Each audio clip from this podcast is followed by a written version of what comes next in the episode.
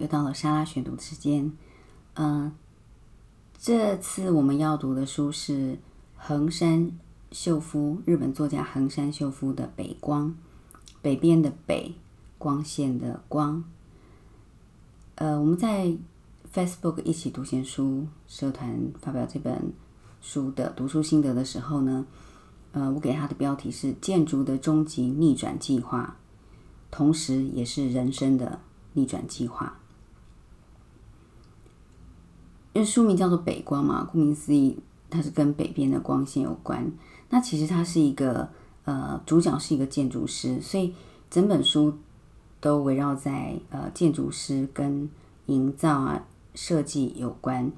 那北光就是北边照进来的光线嘛。那其实我们呃盖房子，我们东方人应该是喜欢坐北朝南。所以我们要的光应该是南光，但是北光的话就是坐南朝北，所以它是一个呃跟坐北朝南逆向的方向，所以它才是建筑的终极逆转计划。呃，这本书一开始有有几句话是不错，就是原本不存在的故乡被北光柔和的包裹着，越过了时空而来，也就是它这个呃。坐南，呃，坐坐坐南朝北的房子盖好了之后呢，他自己走进了他盖的房子里面，然后发现了北边柔和进来的光线，就像他的故乡一样。然后另外一句话是，呃，鼓励作者寻找自己的话，就是盖一间你自己想住的房子。好，这是这两句话，呃，让我觉得这本书。就是当你在寻找自我时的时候呢，这是两句很有感觉、很有影响力的话。那呃，横山秀夫其实是写呃推理小说出名的。如果你很喜欢推理小说的话，那阅读这一本《北光》，你会很喜欢它，因为它是一本既有推理、一步步找回自我的小说。那我们刚刚说这本小说主角是建筑师嘛，所以小说中有很多精彩的建筑的叙述，尤其是呃日本的一些影响现代建筑的几位呃建筑师，而且是西方的建筑师。我们知道科比一在日本也有盖了很多呃建筑嘛，设计很多建筑。那这本书影响日本建筑的建筑师呢，他是呃德国的建筑师，叫做布鲁诺陶特，作者以。建筑师青睐主角叫做青睐，寻找自我，还有寻找日本现代设计工艺的根源，深入叙述了影响日本匠人精神很深远的德国建筑师布鲁诺陶特。呃，因为呃，这个德国建筑师哦，他在日本没有办法设计建筑或是盖房子，呃，因为呃，德国的纳粹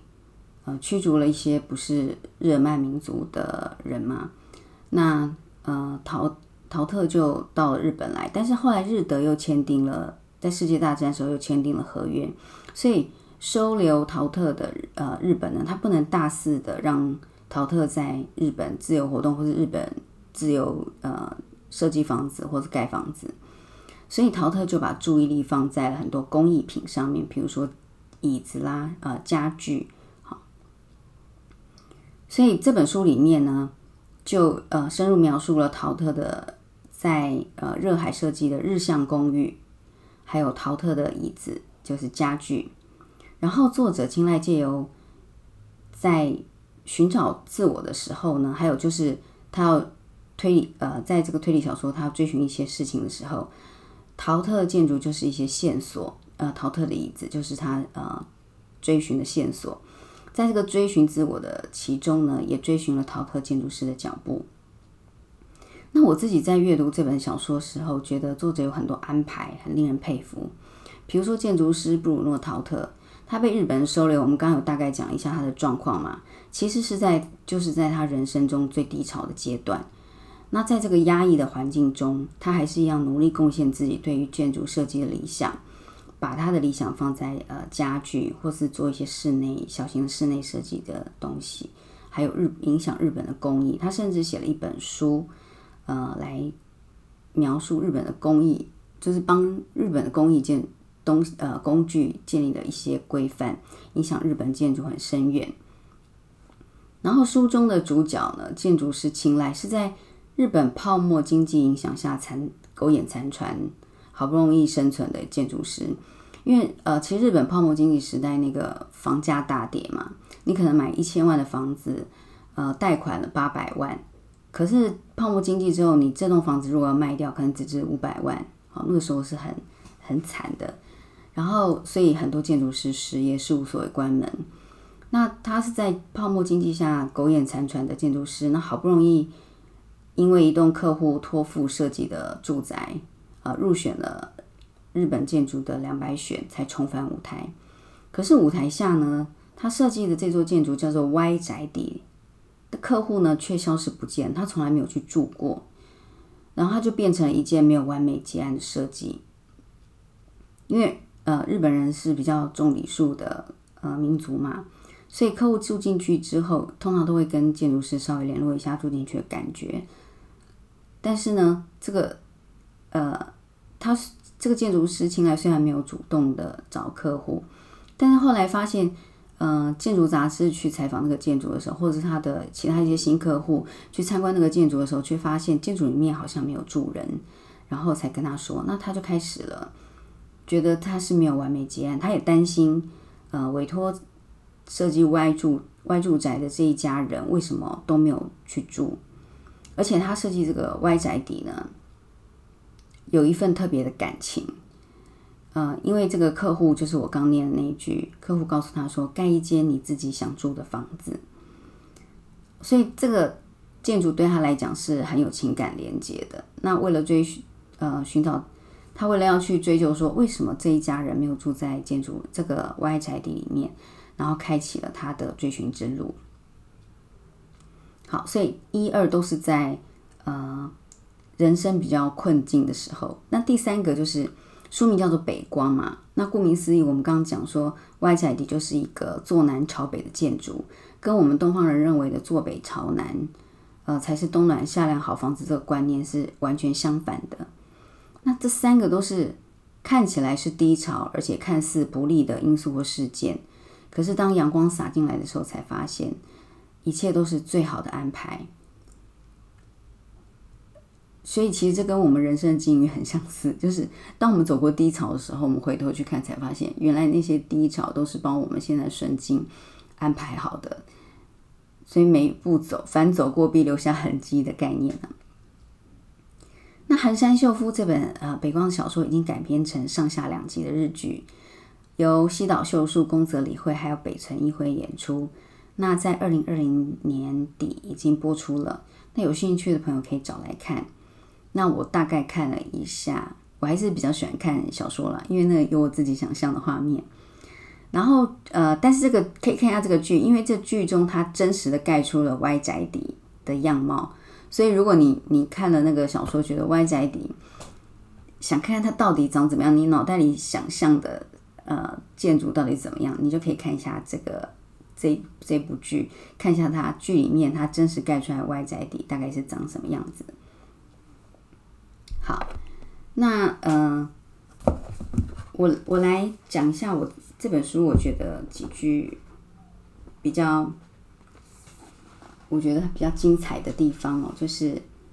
嗯，青睐在跟他的建筑师事务所的老板呢，两个在呃。讨论在医院讨论一些事情的时候，因为那时候他的老板住院嘛，哈。然后呢，他说：“我觉得这段话很有趣，就是陶特大概知道世上最美的事物吧，无论是有形的或者是意象的事物，总之他知道堪称绝美的事物状态，所以自己也试图创作美丽的事物，那是填补自己内心空洞的行为。”一昧的填补，怎么填也填不满的内心空洞，永无止境的行为。我觉得这有有点像在描写我们失忆的时候，我们知道自己心里有个洞，但是我们不知道要怎么样往自己的洞里面去填补东西。陶特可能是在当时在日本，就像呃作者形容这个陶特的心境一样，所以他努力的把自己的呃对建筑的热情转移到。呃，家具啦，工艺品，所以他在死后呢，呃，请他的助理艾丽卡送了他的死亡面具到日本来，等于是说他把他自己的精神留在了日本。他的精神就是那时候无止境的内心空洞，然后他借有很多事情来填补。当他死亡的时候，他觉得他的精神也应该留在日本。我我觉得这个是蛮那个蛮凄美的，好，嗯，这段我看了蛮有感觉的。然后，呃，他觉得这样的事情就像是美妙、阴暗、恐怖。但是是美丽吧？呃，因为书里面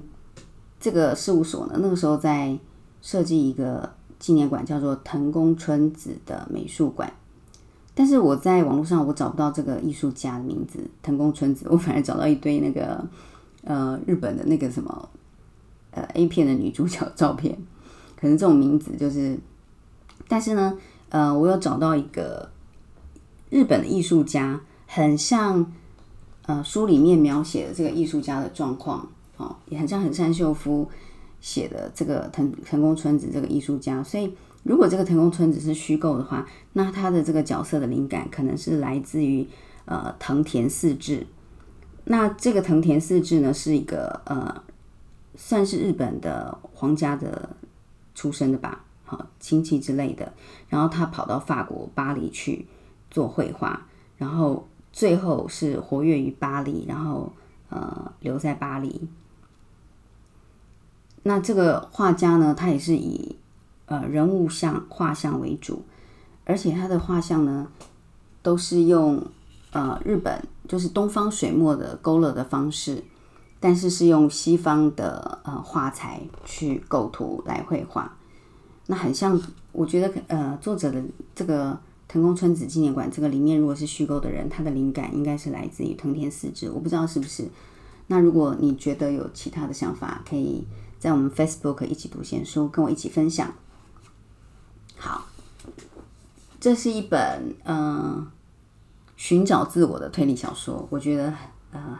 我很喜欢，然后推荐给大家。那今天我们的沙拉选读就分享到这里，那欢迎您继续收听我们的沙拉选读。然后呃，分享给你喜欢读书的朋友们，也欢迎您加入我们的 Facebook 一起读闲书。